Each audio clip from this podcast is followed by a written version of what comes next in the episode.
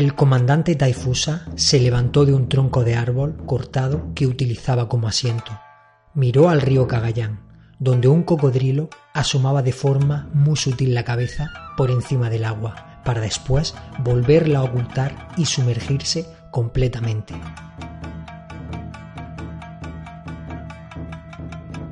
El comandante y sus hombres estaban sudando, fruto de la humedad del ambiente. Veían cómo los insectos revoloteaban en el aire, haciendo del ambiente una situación muy incómoda. Taifusa gritó fuertemente. Comenzó a arengar a los 600 piratas japoneses que componían su fuerza. Estos piratas eran llamados Wokou. Los hombres estaban nerviosos e inquietos. Conocían el tipo de soldado a los que tenían que enfrentarse. La batalla era inminente.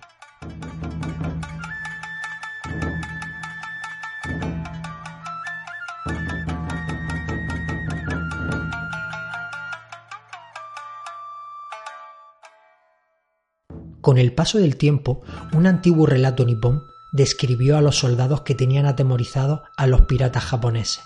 Este relato narraba cómo temibles demonios, mitad peces, mitad lagartos, derrotaron a los guerreros con fama de invencibles. Os podéis imaginar quiénes eran estos temibles demonios. 40 soldados pertenecientes a los tercios hispánicos. Así que prepara tu arcabuz que se acercan enemigos.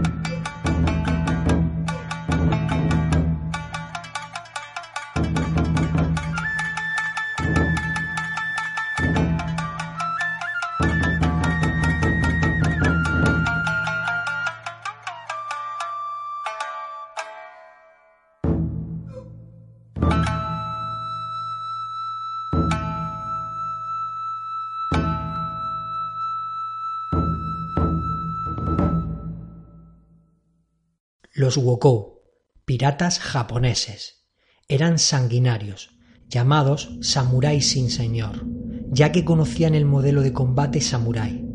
Los Wokou disponían de diferentes facetas. Sus integrantes los componían comerciantes, delincuentes y samuráis.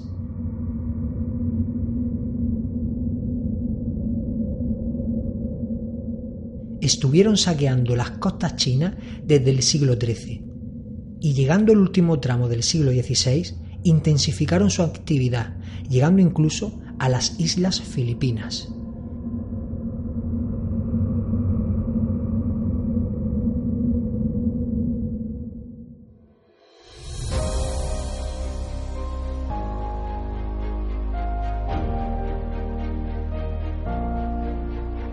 Desde el descubrimiento de Magallanes de las Islas Filipinas en 1521, el Imperio español emprendió numerosas campañas de colonización del territorio, convirtiéndose en parte fundamental de la ruta comercial de la monarquía hispánica.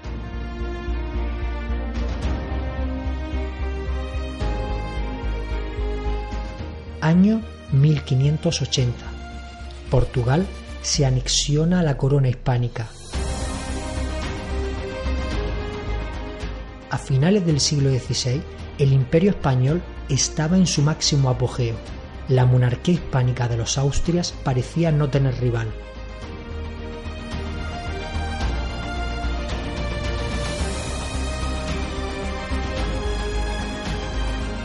Los dominios del imperio eran innumerables y de incalculable valor. La corona hispánica mantenía su vasto poder con la maquinaria militar más poderosa de la época, los tercios.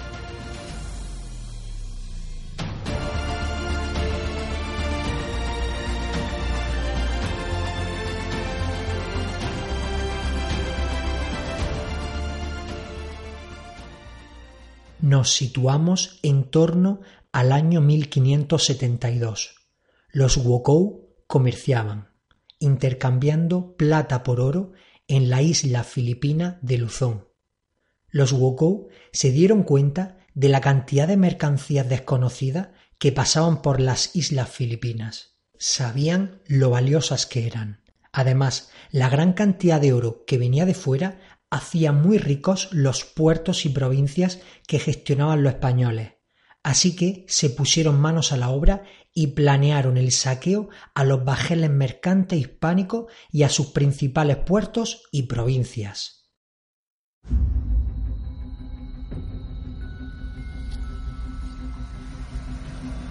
La noticia de la riqueza de las islas Filipinas llegaron a Japón, incrementando el número de piratas nipones que venían con ansias de saqueo.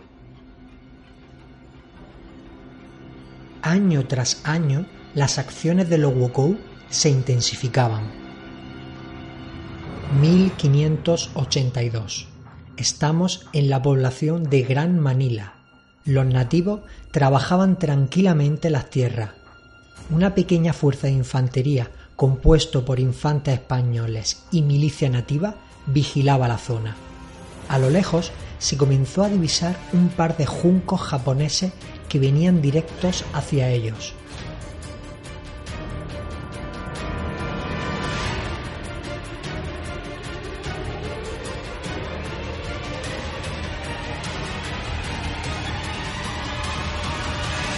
Rápidamente se dio la alarma.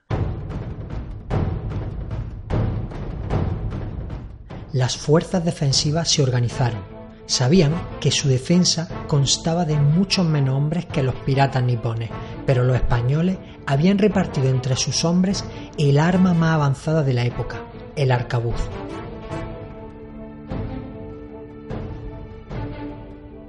Sabían que los piratas no contaban con esa tecnología, así que eso les daba una ventaja con respecto a la defensa. La estrategia era sencilla, dejar que bajaran de los barcos y todos y de forma conjunta realizar una descarga de arcabuz. Eso les produciría un gran número de bajas. Los piratas vacilarían después de los disparos minorando la carga inicial. La idea era no realizar un enfrentamiento directo, atacándole desde la distancia y con el fuego de arcabuz hasta debilitarles.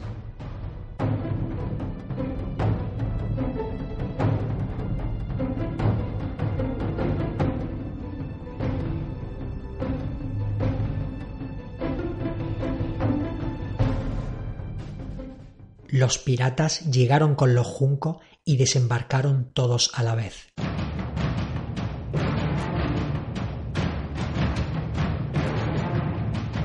Las tropas defensivas estaban en línea, justo enfrente de ellos.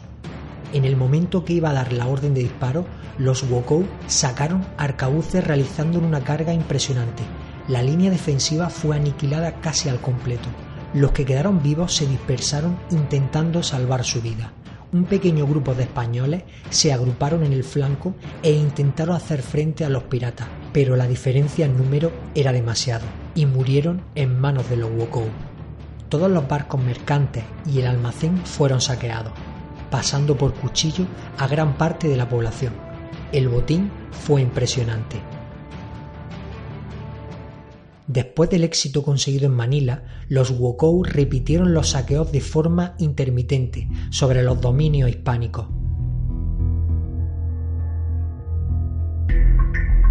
Ese mismo año, otro numeroso grupo de piratas nipones llegaron a la provincia de Cagayán. Saquearon a la población nativa, obligándole a prestarle fidelidad y sumisión. Todos estos eventos llegaron a los oídos de Gonzalo Ronquillo de Peñalosa, gobernador de las Filipinas.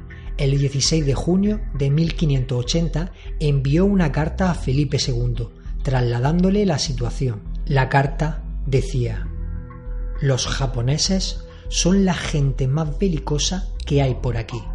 Traen artillería, mucha arcabucería y piquería. Usan armas defensivas de hierro para el cuerpo, todo lo cual lo tienen por industria de portugueses, que se lo han mostrado para daño de sus ánimas. Así era tal y como decía la carta de Gonzalo Ronquillo. Los mercaderes portugueses habían suministrado el arma de fuego que llevaban los Wokou. Esto los hacía muy peligrosos.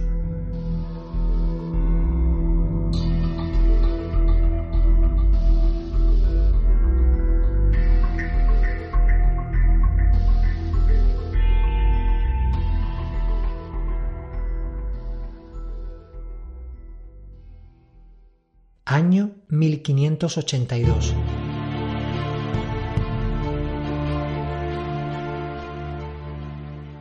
La edad de 69 años, el hidalgo Juan Pablo de Carrión era el encargado de acabar con los piratas japoneses en las Filipinas. Juan Pablo de Carrión era un capitán con larga experiencia en la Armada de España. Estamos en el mar de la China Meridional, un buque japonés se dirigía a la isla filipina para su posterior saqueo. Carrión, alertado, envió un bajel bien armado. El enfrentamiento se sucedió. El barco español cañoneó el buque japonés.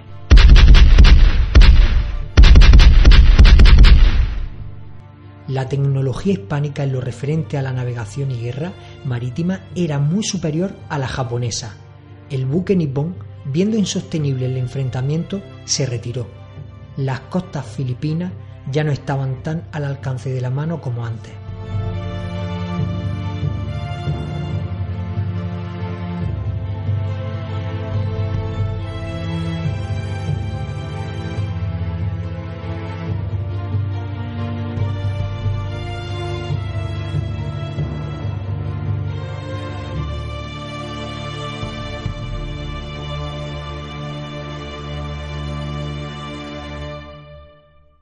Las noticias del reciente enfrentamiento marítimo se corrieron como la pólvora por los piratas japoneses. Uno de los más importantes líderes Wakou, Taifusa, envió cartas a todos los piratas de la zona. No podían permitir que le impidieran saquear la zona. Ahora no se podían amedrentar. Tenían que unirse y acabar con esa fuerza defensiva.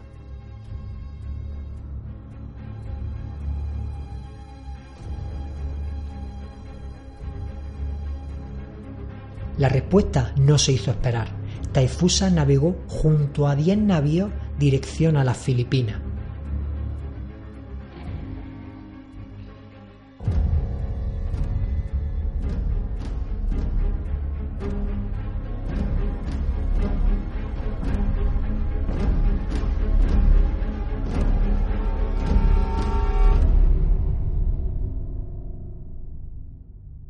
Juan Pablo de Carrión, casi sin tiempo por la llegada de la flota pirata, solamente consiguió reunir a 40 soldados de los tercios. Eso sí, venían armados hasta la ceja. En lo referente a la fuerza marítima, disponía de siete embarcaciones, cinco bajeles pequeños, un navío ligero, el San Giuseppe y una galera, la Capitana.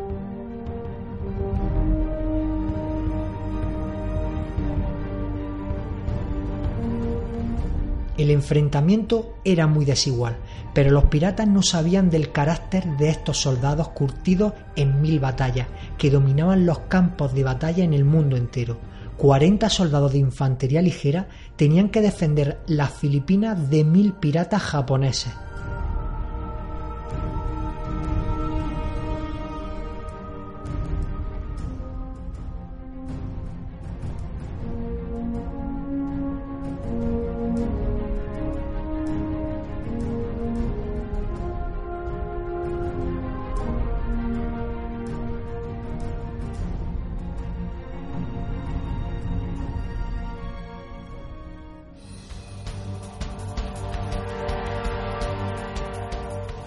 Un junco japonés se separó del resto.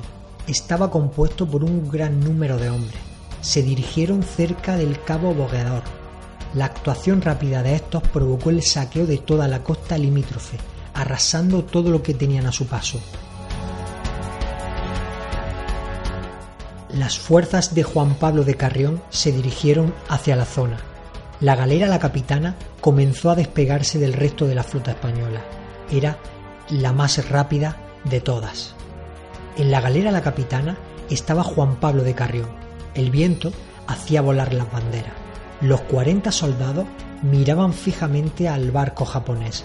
Veían cómo eran muy superiores en número, pero eso no los aminoraba. Mayor sería la gloria conseguida.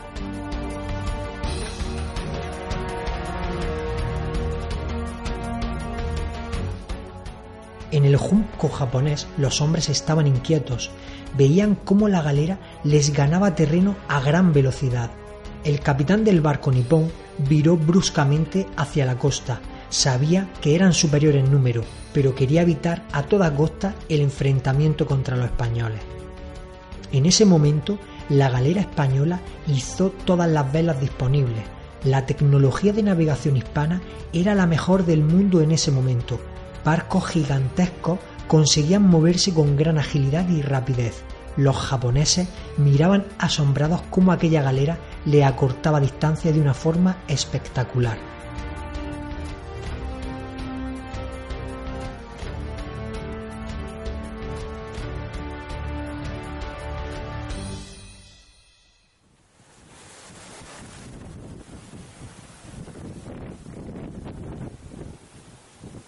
Juan Pablo de Carrión era un oficial, lo que significaba que disponía de media armadura. El resto de los hombres podían contar con su rodela para defenderse de los ataques piratas. Carrión ordenó preparar los cañones. Otro grupo de hombres se colocaron entre los falconetes y los sacres de cubierta. El resto de soldados, como tantas otras veces habían hecho, apuntaron al enemigo con sus picas y dejaron bien cebados sus arcabuces.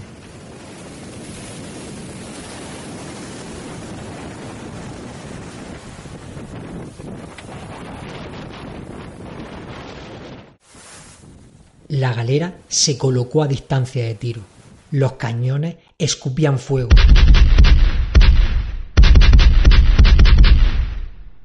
La muerte y desesperación se adueñó del junco japonés. Las ráfagas de artillería habían destrozado el casco del barco. La galera española impactó contra el junco japonés. Los soldados engancharon los barcos y abordaron a los piratas. Una poderosa descarga de arcabuz hizo retroceder a los japoneses pero los piratas, al darse cuenta de su superioridad numérica, se enfrentaron cara a cara a los soldados hispánicos, frenando el avance de estos últimos. De pronto, los soldados se quedaron atónitos al ver cómo los piratas sacaron sus katanas y luchaban de forma magistral contra ellos. Estos ataques japoneses hicieron retroceder a los españoles, que gracias a su rodela conseguían frenar las katanas japonesas. Los soldados españoles tuvieron que volver a la galera debido al empuje de los japoneses. Carrión, viendo lo que estaba ocurriendo, ordenó colocar una línea defensiva de piqueros y justo detrás otra línea de arcabuceros, tal y como hacían en los campos de batalla en Europa. Los soldados que venían de combatir con los japoneses se refugiaron rápidamente en la línea de piqueros españoles. El ejército japonés frenó al ver la rápida organización de los soldados Delante tenían un pequeño grupo de españoles bien cerrados, apuntándoles con picas bien firmes. Los piratas comenzaron a gritar en un idioma ilegible, levantaron la katana y con un grito conjunto corrieron para destruir la formación defensiva.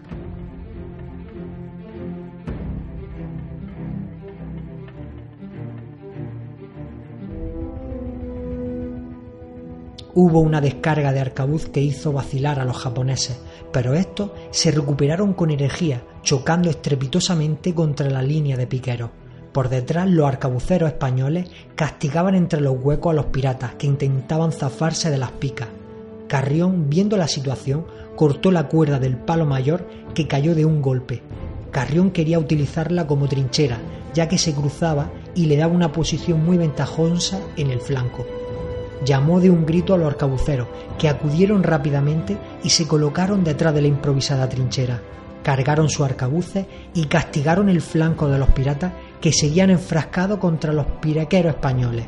Estos aguantaban estoicamente las embestidas japonesas con sus picas. Para sorpresa de todos, apareció el navío ligero San Giuseppe, que cerciorándose del combate realizó una ráfaga de artillería sobre el junco japonés donde multitud de piratas disparaban con sus arcabuces a la línea de piqueros que aguantaban los nipones. Los nipones se quedaron sin el apoyo de fuego que tenían hasta ahora. Los piratas que peleaban contra los piqueros se distrajeron por el ataque del San Giuseppe dándose la vuelta para ver qué ocurría. Los soldados españoles aprovecharon el momento y todos a tropel se abalanzaron sobre ellos, con vizcaína toledana y rodela en mano. La ofensiva hispánica fue tal que los piratas saltaron de la galera para salvarse del ataque. Muchos de los nipones murieron ahogados por el peso de su armadura. Los japoneses se batieron en retirada.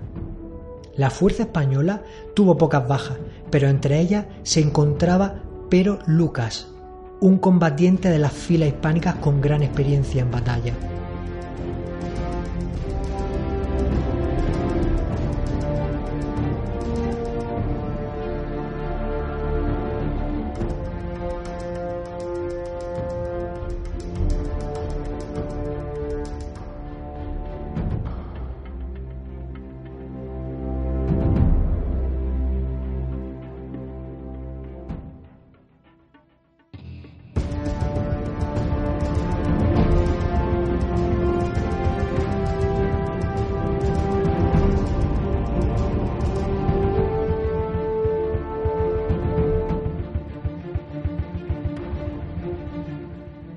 La pequeña flota española entró por el río Grande de Cagayán. La sorpresa fue que se toparon de frente con 18 champanes japoneses que estaban sembrando el terror allá por donde pasaban. Carrión mairó a sus hombres, levantó la mano y ordenó cañonearlos.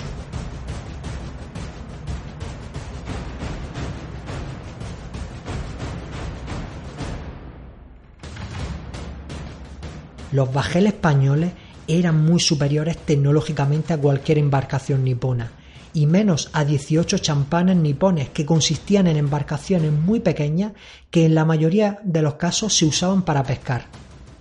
El cañoneo hizo volar a las pequeñas embarcaciones piratas por los aires. Los japoneses intentaban en vano disparar con los arcabuces a los barcos españoles, pero los piratas estaban muy lejos de hacerles cualquier tipo de daño el combate marítimo se estaba convirtiendo en una escabechina. Las siete embarcaciones hispánicas arrasaron a los 18 champanes japoneses, dejando el río plagado de cadáveres de los piratas. Se pudieron contar hasta 200 bajas de los sanguinarios Wokou. Carrión se abría paso por el río con mano de hierro.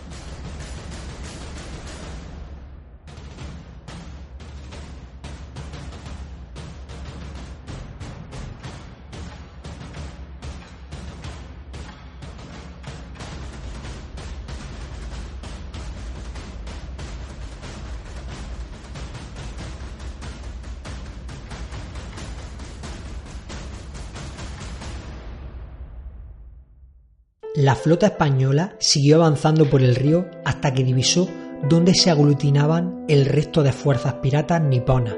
Así que desembarcaron y prepararon una trinchera.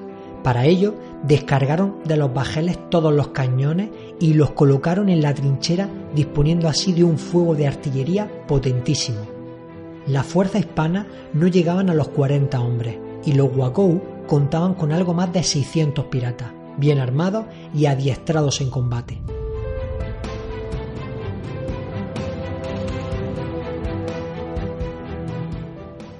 Eso significaba que la estrategia en el enfrentamiento deberá ser defensiva, provocar que los nipones se abalanzaran sobre la trinchera y aguantar los envites de los piratas detrás de la trinchera.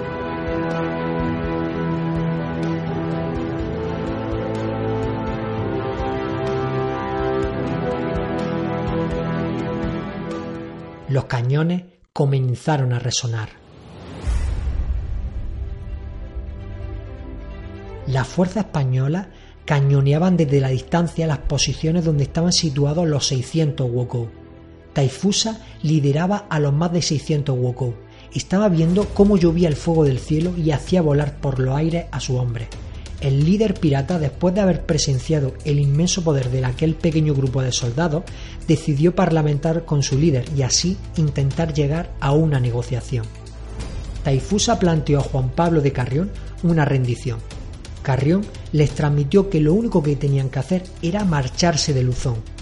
Taifusa accedió a abandonar aquellas tierras con la única condición de que se les diera una indemnización de oro para paliar las pérdidas de la campaña.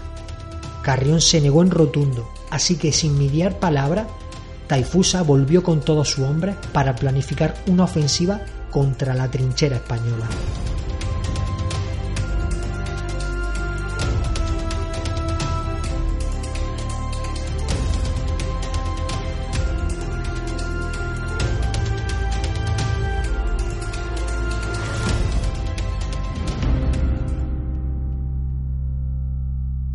Taifusa se sentó en un tronco de árbol que estaba cortado. Miró alrededor. Sus hombres estaban intranquilos. Tanto él como el resto de los piratas habían visto pelear a ese grupo de soldados, y eso les hacía estar inseguros del destino de aquel enfrentamiento. Taifusa sabía que eran muy superiores en número. Con tal diferencia de hombres, era imposible que fueran derrotados. Así que se levantó bruscamente de su asiento y comenzó a arengar a sus hombres, animándoles a encarar la batalla y a acabar con aquellos extraños soldados. Los piratas comenzaron a levantarse y a cambiar la expresión del nerviosismo por rabia. Levantaron sus katanas y arcabuces. Los gritos resonaban en todo el lugar. Los españoles, bien parapetados en la trinchera, empezaban a sentirse inquietos. Eran un número muy superior a ellos, y el sonido de aquellos gritos helaba el corazón. La batalla final estaba a punto de producirse.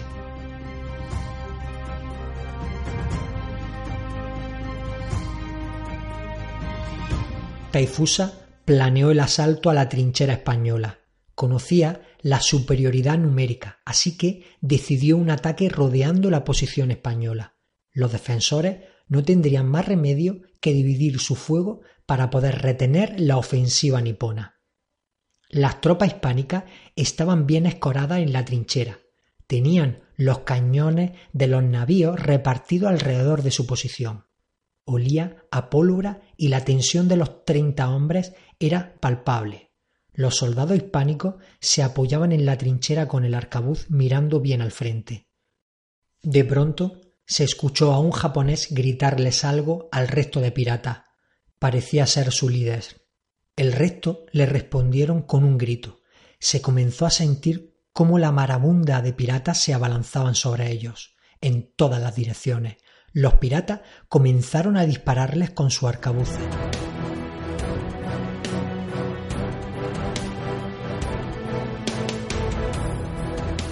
Los soldados hispanos se ocultaban detrás de la trinchera, esquivando los disparos. En ese momento, Carrión dio la orden de disparar los cañones. El sonido fue atronador. Los proyectiles hicieron saltar por los aires a la multitud de nipones, que tras ver la potencia de aquellos cañones intentaron cubrirse con lo primero que se encontraban en el terreno. Muchos se colocaron detrás de los árboles, otros se tiraron al suelo. Los soldados hispánicos comenzaron a arrearles con los arcabuces. Los nipones le respondieron, pero la posición española detrás de las trincheras era mucho mejor, lo que significó que el fuego hispano les causó numerosas bajas. En ese instante, los cañones volvieron a estar dispuestos para otra ráfaga. Los japoneses avanzaban a duras penas hacia la trinchera. Viendo Taifusa la situación, ordenó la retirada, saliendo del campo de tiro de los defensores.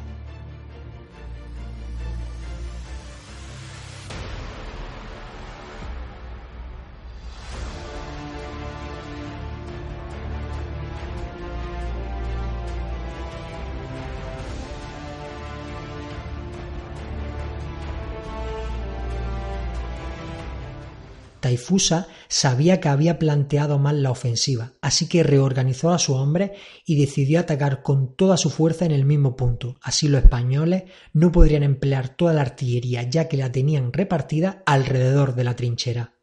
Por otro lado, los españoles habían tenido éxito en su defensa. Lo único que le empezaba a preocupar era el resto de la munición. En referencia a los cañones, solo les quedaba para un par de ráfagas más y de pólvora empezaban a andar escasos. De nuevo comenzaron a gritar los japoneses. Otra embestida estaba de camino.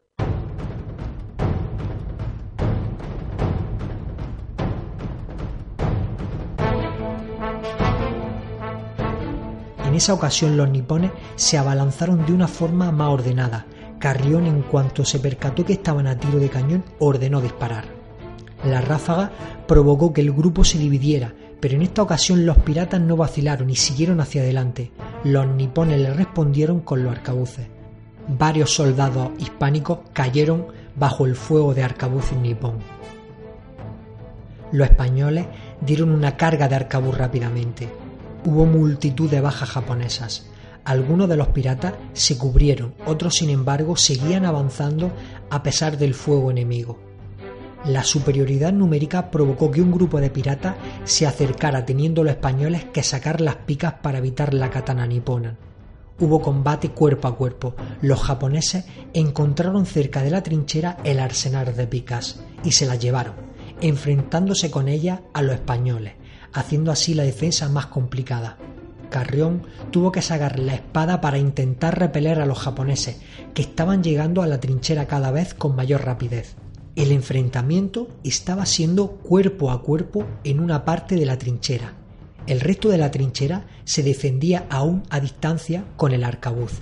Viendo la situación, Carrión ordenó a un pequeño grupo de hombres rodear a los japoneses que habían llegado a la trinchera y atacarles.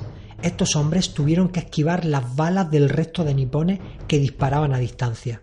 La idea de Carrión tuvo éxito. Los japoneses que estaban peleando mano a mano fueron rodeados y ensartados con las lanzas.